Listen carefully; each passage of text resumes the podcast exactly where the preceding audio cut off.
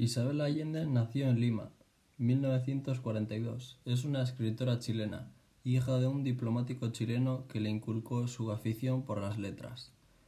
Mientras iniciaba en la escritura de obras de teatro y cuentos infantiles, trabajó como redactora y columnista en la prensa escrita y la televisión. En 1960, Isabel Allende entró a formar parte de la sección, de la sección chilena de la FAO, la Organización de las Naciones Unidas, que se ocupa de la mejora del nivel de la vida de la población mediante un exhaustivo aprovechamiento de las posibilidades de cada zona. Dos años después contrajo matrimonio con Miguel Frías, del que había, habría de divorciarse en 1987 y después de haber tenido dos hijos, Paula, que falleció víctima de porfiria en 1992 y Nicolás. En 1973, tras el golpe militar chileno encabezado por el general Pinochet, en el que murió su tío, el presidente Salvador Allende, abandonó su país y se instaló en Caracas, donde inició su producción literaria. La primera gran novela de Isabel Allende, La Casa de los Espíritus, próxima al llamado realismo mágico, fue publicada en 1982. Fueron precisamente el ambiente y los sucesos previos que condujeron al golpe militar los materiales narrativos que dieron forma a esta obra. Comparada con Cien años de soledad de Gabriel García Márquez, esta primera narración extensa de la autora chilena se convirtió de inmediato en un bestseller en numerosos países del subcontinente americano, a pesar de que su publicación había sido rechazada por varias editoriales de Hispanoamérica, en España y en otras naciones de Europa. Once años después de su primera salida a la calle, el éxito de la historia pergeñada por Isabel Allende recibió un poderoso impulso de proyección internacional merced a la adaptación cinematográfica, realizada por el cineasta sueco Bill Gaust, quien contó con la, con, la, con la colaboración de la propia autora para elaborar el guion. Basada en los recursos de infancia y juventud de la propia escritora, La Casa de los Espíritus narra las peripecias de la saga familiar de los Trueba a lo largo de cuatro generaciones. Allende rememora y convierte en sustancia narrativa las vivencias en la casa vieja familiar. Fecunda la atmósfera liberal e intelectual que despertó su feraz imaginación y le inculcó el gusto por la lectura y la narración de historias. Al hilo de las peripecias de las mujeres que componen este núcleo familiar, auténticas protagonistas de la trama, la desbordada fantasía de la autora se va enhebrando con el repaso de los principales acontecimientos políticos de la historia reciente de Chile, hasta situar al lector en los primeros y dramáticos compases de la sangrienta dictadura, militar. Transcurridos dos años desde la publicación de La Casa de los Espíritus, Isabel Allende volvió a los anaqueles de las librerías con otra espléndida novela que mezclaba la situación política de su patria con otros materiales literarios procedentes de la poderosa imaginación de la autora. Se trata de la autora de la obra titulada De Amoris y de Sombra. Venía a señalar que el éxito internacional de La Casa de los Espíritus no había sido fruto de la casualidad. La historia aquí relatada arranca con el hallazgo en una explotación minera del norte de Chile de una tumba clandestina en la que yacen sepultados los restos mortales de numerosos campesinos asesinados por los servicios de seguridad de la dictadura de Augusto Pinochet. La relación amorosa de, los, de dos jóvenes sirve de hilo conductor para el seguimiento de los hechos, que al cabo de los meses pone de manifiesto la horrorosa constatación de los crímenes cometidos por los golpistas desatados por la aparición de otros muchos cementerios clandestinos. A estas grandes obras les, siguieron otras, entre las destacadas Eva Luna, 1987, El Plan Infinito 91, Paula 94, Afrodita 98, Hija de la Fortuna 99, Retrato en Espía 2000 y el libro de memorias Mi País Inventado 2003. Sus obras que ocupan siempre los primeros puestos en las listas de ventas no solo americanas, sino también europeas, han sido, traducidas a, han sido traducidas a más de 25 idiomas. Literatura hispanoamericana. Características, obras y autores. Circunstancias especiales que rodean esta literatura. Literatura hispanoamericana. Características, obras y autores. Circunstancias especiales que rodean esta literatura. La literatura hispanoamericana incluye la de todos los países americanos que tienen el español como lengua materna. Comienza en el siglo XX, pues esta fecha adquiere voz propia al acabar totalmente su dependencia con el imperio colonial español. El término, literatura hispanoamericana engloba a un gran número de países con notables diferencias geográficas, culturales y socioeconómicas. Todo esto originará una notable diversidad de obras y estilos. Realidades que marcan la literatura hispanoamericana. El mestizaje cultural, lo indígena, lo español, lo europeo, la naturaleza grandiosa, poderosa, se impone al hombre, la injusticia social, los problemas económicos, la inestabilidad política. El siglo XX, poesía. El modernismo nace a finales del siglo XIX con Rubén Darío, en 1988 publica Azul, en el 96 Prosas profanas y en 1905 Cantos de vida y esperanza. El posmodernismo es la muerte de Rubén Darío en 1916 la que marca el final del modernismo. La, poesía hispanoamericana entonces toma tres caminos. La primera, poesía intimista y humana, de un estilo sencillo con temas sentimentales y gusto por el costumbrismo. La segunda, poesía de vanguardia, 1920, oposición a todo, la ruptura con la realidad, el gusto por lo irracional y por un lenguaje ilógico e incoherente. La tercera, poesía afroamericana o negra, Aparece en 1930 en las Antillas y se inspira en el folclore de la zona, combinando elementos africanos con, elementos españoles. Poesía ágil y rítmica por sorprendentes aliteraciones, onomatopeyas y repeticiones. En la segunda mitad del siglo XX, la poesía se ha desprendido de todo lo europeo y se ha hecho más comprometida al criticar con dureza la tragedia realidad social americana. Narrativa. Durante el siglo XX la narrativa hispanoamericana irá encontrando una forma de expresión propia. Establecemos tres periodos. La primera, la novela regionalista realista, comienzos del siglo XX hasta los 40. Se sigue la técnica narrativa realista naturalista del siglo anterior, temas variados, indigenismo, costumbrismo, mundo rural, lucha hombre-naturaleza, problemas políticos, etc.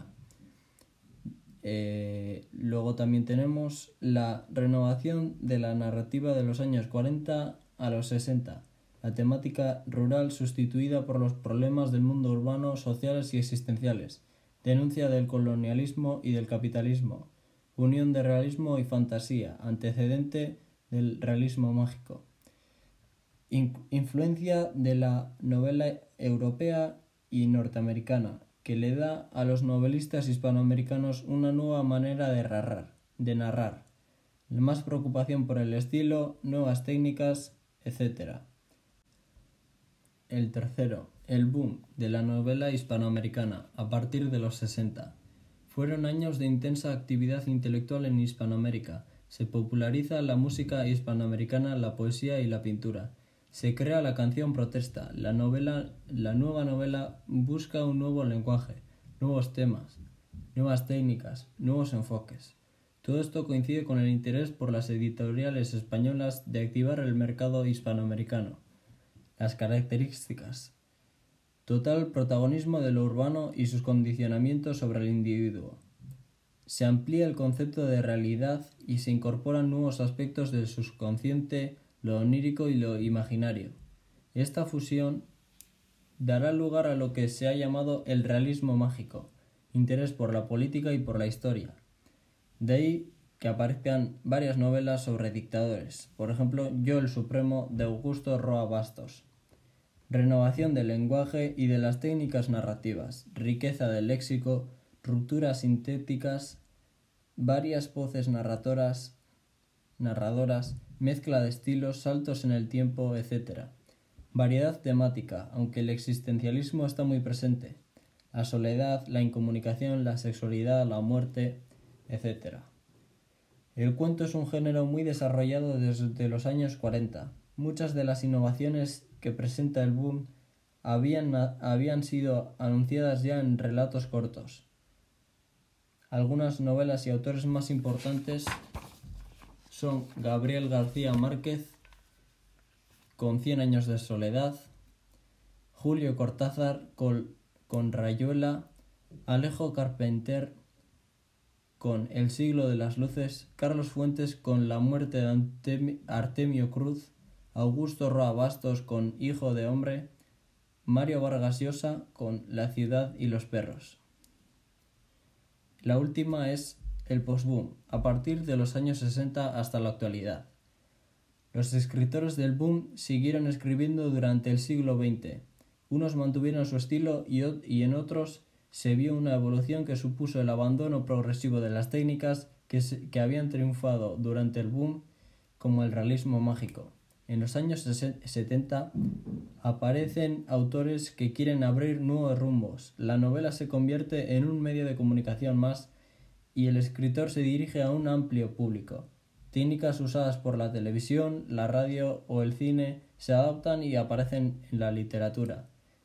Manuel Puig con el beso de la mujer araña, Isabel Allende con La casa de los espíritus, Laura Esquivel con Como agua para chocolate y Antonio Escarmenta, el cartero de Neruda.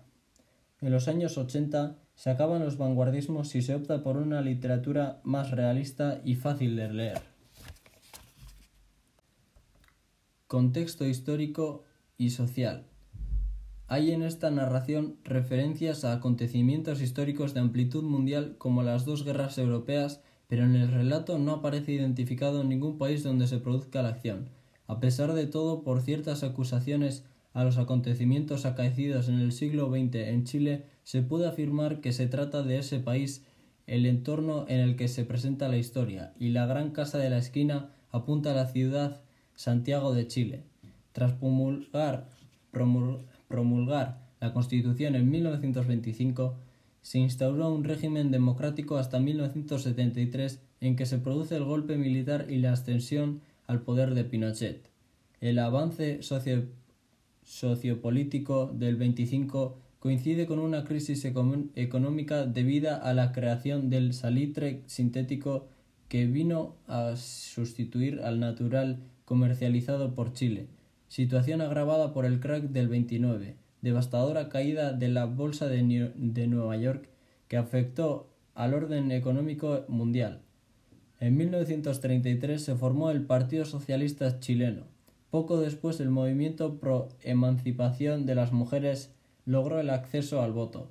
Por su parte, el movimiento nacional socialista de corte fascista intentó un fallido golpe de Estado y tras este hecho ganó las presidenciales el presidente de los pobres, Pedro Aguirre Cerda, del Partido Radical, con él de 1938 a 41 se vive un periodo de industrialización, intervencionismo y recuperación económicos.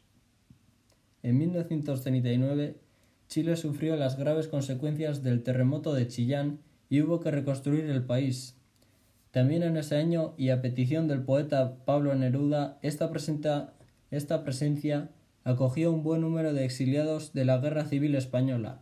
Tras la muerte de Aguirre, se, convocan elecciones y se, se inicia una etapa de gobiernos de coalición liderados por el Partido Radical. En la década de los 40, Chile estableció relaciones con la Unión Soviética declaró la guerra a Japón y aprobó la ley maldita que proscribió al Partido Comunista. En los años 50 se fundó la CUT, Central Única de Trabajadores. Se formó el Frente de Acción Popular, una coalición de socialistas y comunistas. En la década de los 60, en su inicio, se produjo el gran terremoto de Chile devastado por el, por el, sur, del, por el sur del país y dejando más de dos millares de víctimas. En estas últimas décadas se consolida una gran clase media y agrupaciones sindicales que acogían a asalariados descontentos. En el medio rural persiste una situación de feudalismo favoreciendo una situación de esclavitud social y sexual y de desigualdad. Los ciudadanos de ideología izquierdista luchaban por un cambio social que acabase con el caciquismo y que, bajo la dirección de la burguesía más progresista, condujera al país al progreso y al socialismo en libertad. Salvador Allende, movido por estos objetivos, concurrió a las elecciones en 1964, aunque fue Frei Montalva quien ascendió al poder con el sustento de los conservadores. Posteriormente le sustituye Salvador Allende en 1970, liderando la Unión Popular. Este periodo de aspiración de justicia, libertad y estabilidad se prolongó por escasos tres años. La oposición y los conservadores y el clima de extrema violencia generado condujeron a un intento de golpe de Estado fallido que en septiembre de 1973, en un segundo intento, se produjo con éxito. El presidente Salvador Allende murió durante el asalto y el militar Augusto Pinochet toma el poder iniciando una, una dictadura sembrada de violencia y de terror. Contexto cultural y literario. El siglo XX es una época de esplendor para la cultura chilena y en especial para la literatura. Desde finales del siglo XIX hasta mediados del XX se desarrolló el movimiento denominado criollismo, que hunde sus raíces en el realismo para así dar a conocer las propias raíces. Entre 1880 y 1920 se extendió el modernismo que especialmente en poesía expresaba la rebeldía creativa, el refinamiento, el cosmopolitanismo y el deseo de renovación estética. Rubén Darío en 1888 publica su poemario Azul. Otros poetas relevantes fueron Vicente Huidobro, esencial para que el vanguardismo europeo y fundador del creacionismo, Gabriela Mistral y Pablo Neruda, representante del neorromanticismo y de la literatura comprometida, se sitúan en la cima de la literatura universal. Nicanor Parra es el creador de la antipoesía incorporando el lenguaje coloquial y la ironía a su estilo frente a la solemnidad. Los poetas de los 60 son parte de la generación diezmada por el golpe de Estado y de los 80 bajo la dictadura militar se desarrolla la generación NN en referencia a lo clandestino y al anonimato. En la narrativa es inevitable la referencia a la corriente denominada realismo mágico, que se desarrolla en la literatura hispanoamericana en torno a la mitad del siglo XX, a la que se suele adscribir esta novela. El término se vincula a la obra cumbre de Gabriel García Márquez, Cien años de soledad, pero ya novelistas como el guatemalteco Miguel Ángel Asturias o el cubano Alejo Carpentier habían reflejado en sus obras rasgos de este estilo en el que se produce una mitificación de la realidad deformándola, creando un ambiente extraordinario, maravilloso, inexplicable e insólito.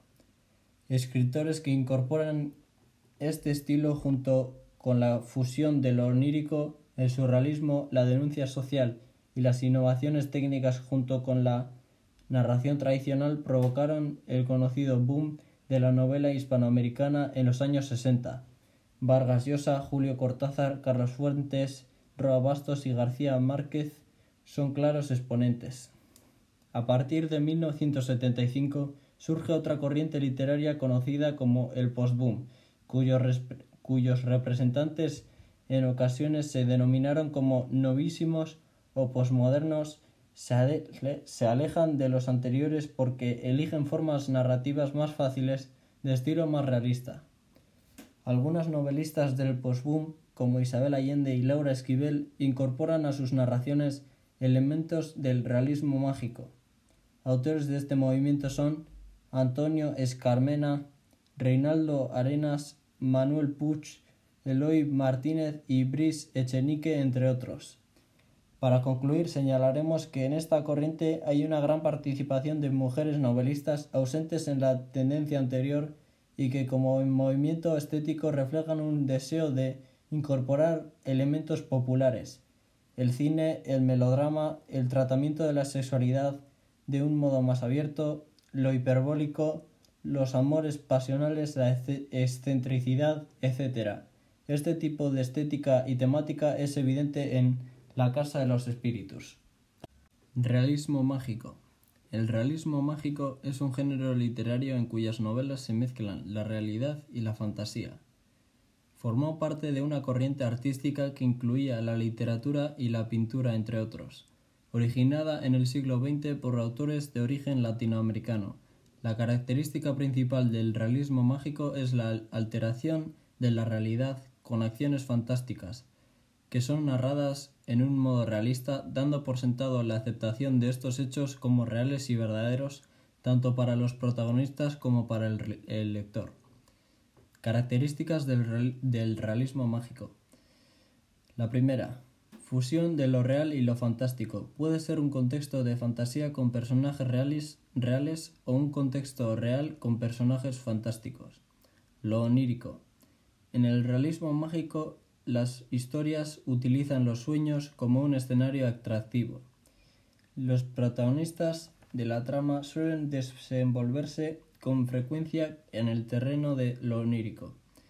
Los relatos muchas veces parten de sueños que tienen los, los protagonistas, o incluso las historias mismas se desarrollan en el terreno de los sueños como escenario atractivo para contribuir al relato. El realismo. El realismo mágico se, se, caracteriza, se caracteriza por tomar el realismo una expresión transparente y concreta del lenguaje, presentando para tal fin descripciones detalladas que incluyen elementos ordinarios y conocidos, sentimientos familiares, datos históricos, entre otros. Fantasía apreciada como real. En el realismo mágico existe una aceptación instantánea de la fantasía. Los elementos mágicos de las obras del realismo mágico son apreciados como reales para los personajes. Existe una aceptación instantánea de la fantasía por parte de los personajes. Primera, segunda o tercera persona. Los relatos del realismo mágico latinoamericano pueden ser relatados en primera, segunda o tercera persona. Existencia de múltiples narradores. Estos suelen alterarse a lo largo del relato. Los escenarios suelen ser americanos. Esto se debe a que los autores del realismo mágico están empapados de esa realidad, mitología y factor sorpresa. En el realismo mágico los mitos dan un matiz exótico a los relatos. Los relatos hacen uso de los mitos, los cuales aportan a este género un matiz exótico entornos de pobreza y marginación. Las tramas del realismo mágico suelen estar caracterizadas por desarrollarse en entornos más bien pobres y marginales. Esta es la manera de dar a conocer diferentes realidades, para algunos desconocidas desde la, desde la postura social del autor. Percepción sensorial de la realidad. Los autores suelen dar darle mayor importancia a lo sensorial a la hora de percibir la realidad. Y el tiempo del relato. El tiempo es distorsionable y los acontecimientos no suelen sucederse en forma lineal. Esta es quizá la característica más distintiva del realismo mágico y lo que hace al relato más atractivo para el lector. El realismo mágico en la Casa de los Espíritus, características del postboom. La Casa de los Espíritus ha sido relacionada con el realismo mágico, movimiento literario surgido en la década de los 60 en la narrativa hispanoamericana que incorpora elementos míticos procedentes de la tradición indígena y de la fuerza de la tierra de la propia geografía para integrarlos en lo cotidiano. Este relato, que presenta los sucesos acaecidos a la familia del Valle Trueba a través de cuatro generaciones, refleja perfectamente la situación política y social de Chile con el siglo XX hasta la década de los 80. El caciquismo imperante, el, el campesinado sumiso y en ocasiones resentido, el avance de la tecnología socialista, de la ideología socialista, las luchas políticas, las revueltas universitarias, el periodo del gobierno de Allende, etc. A pesar de no poder ser adscrita eh, al, al, realismo mágico por la distancia con esa corriente en cuanto a aspectos temáticos y formales, sino al llamado postboom, vamos a indicar a continuación algunos rasgos de estilo que le aproximan al movimiento anterior representado por obras como Cien años de soledad y Pedro Páramo. Rasgos estilísticos del realismo mágico en la Casa de los Espíritus. La primera, combinación de lo natural con lo sobrenatural, la fuerza de la tierra, la fuerza telúrica, huracanes, terremotos, lluvias, etc., con poder clarividente declara espiritismo, desplazamiento de objetos por, por el poder de la mente, aparición de muertos, etc. La realidad y la fantasía se funden con esta novela, bien porque lo mítico, mágico y sobrenatural se incorpora a la realidad o bien porque se fantasea con la realidad presentándola de un modo hiperbólico, desmesurado, etc. El segundo, polifonía, polifonía narrativa, utilización de varios narradores, pluriperspectivismo. Apreciamos narradores testigo en primera persona, Alba y Esteban, y narrador omnisciente en tercera persona, que resulta ser la propia voz de Alba que reescribe la historia. Tercera. La emotividad se alza frente a lo racional. La muerte convive con la vida de un modo natural e irracional al mismo tiempo. Cuarta. Hay una distorsión en el tiempo. A pesar de ser de un modo general, una narración lineal, hay pequeñas alteraciones a lo largo del relato y sobre todo al presentar la historia siguiendo una estructura circular. En el realismo mágico, la violencia entra imparablemente en la vida cotidiana. Este hecho aporta una sensación de primitivismo, irracionalidad, agresividad, falta de, control, de etc. Se refleja perfectamente en la figura de Esteban Trueba, cuyas actuaciones agresivas, instintivas y primarias también lo conducirán a la soledad. Y por último, el estilo desmedido, el barroquismo estético a través de hipérboles, exageraciones, repeticiones exhaustivas, crudeza de las imágenes, descripciones sensacionalistas, apocalípticas, etc. En cambio, tenemos también características del post-boom en esta obra. La primera, alejamiento de las técnicas narrativas experimentales. En el boom, frente al boom, se tiende hacia un estilo más narrativo, más realista y tradicional. Tiende a, la, narración lineal con algún uso de analepsis o flashback y prolepsis o anticipación y la estructura circular del relato. Eh, la segunda. Introducción de elementos de la literatura popular, folletines, melodramas, boleros. Muchos de estos elementos son truculentos, desmedidos, pasionales, etc., que evocan la temática de seriales, boleros y folletines. Tercera, se vuelve al interés por el compromiso político y social, mientras que en el boom se habían inclinado hacia lo cosmopolita y lo universal. 4. Los personajes no desarrollan una gran complejidad psicológica. Hay una tendencia a la tipificación. Esteban, violento tirano. Alba, romántica. Pedro III, rebelde. 5. Elementos de la cultura popular y urbana, bolero, rock, moda, televisión, cultura universitaria, sexo, drogas, etc. Sexto, el amor se concibe como una fuerza capaz de cambiar la existencia, concepción inexistente en el boom. 7. Se caracteriza o se utiliza la ironía para ridiculizar algún aspecto social o cultural. 8. El mundo femenino es muy relevante. Destacamos la importancia de los personajes femeninos. Desde esta perspectiva se arremete contra aspectos de violencia y machismo. Los personajes peor parados son las figuras de Esteban Trueba y Esteban García especialmente. 8. El existencialismo desaparece de esta obra. Hay mayor vitalismo y optimismo que en la narrativa anterior. Hay esperanza, deseo de cambio e ilusión para afrontar la vida. Para concluir, señalaremos que estamos ante una novela cuya autora se encuadra en una corriente literaria que surge en mitad de los 60 denominada postboom. Isabel Allende utiliza la narración de estilo más realista, sencillo, con trasfondo sociopolítico, con gran revelancia de lo femenino, pero también hay en esta obra ciertos rasgos que pueden vincular su conmovedor estilo con el realismo mágico.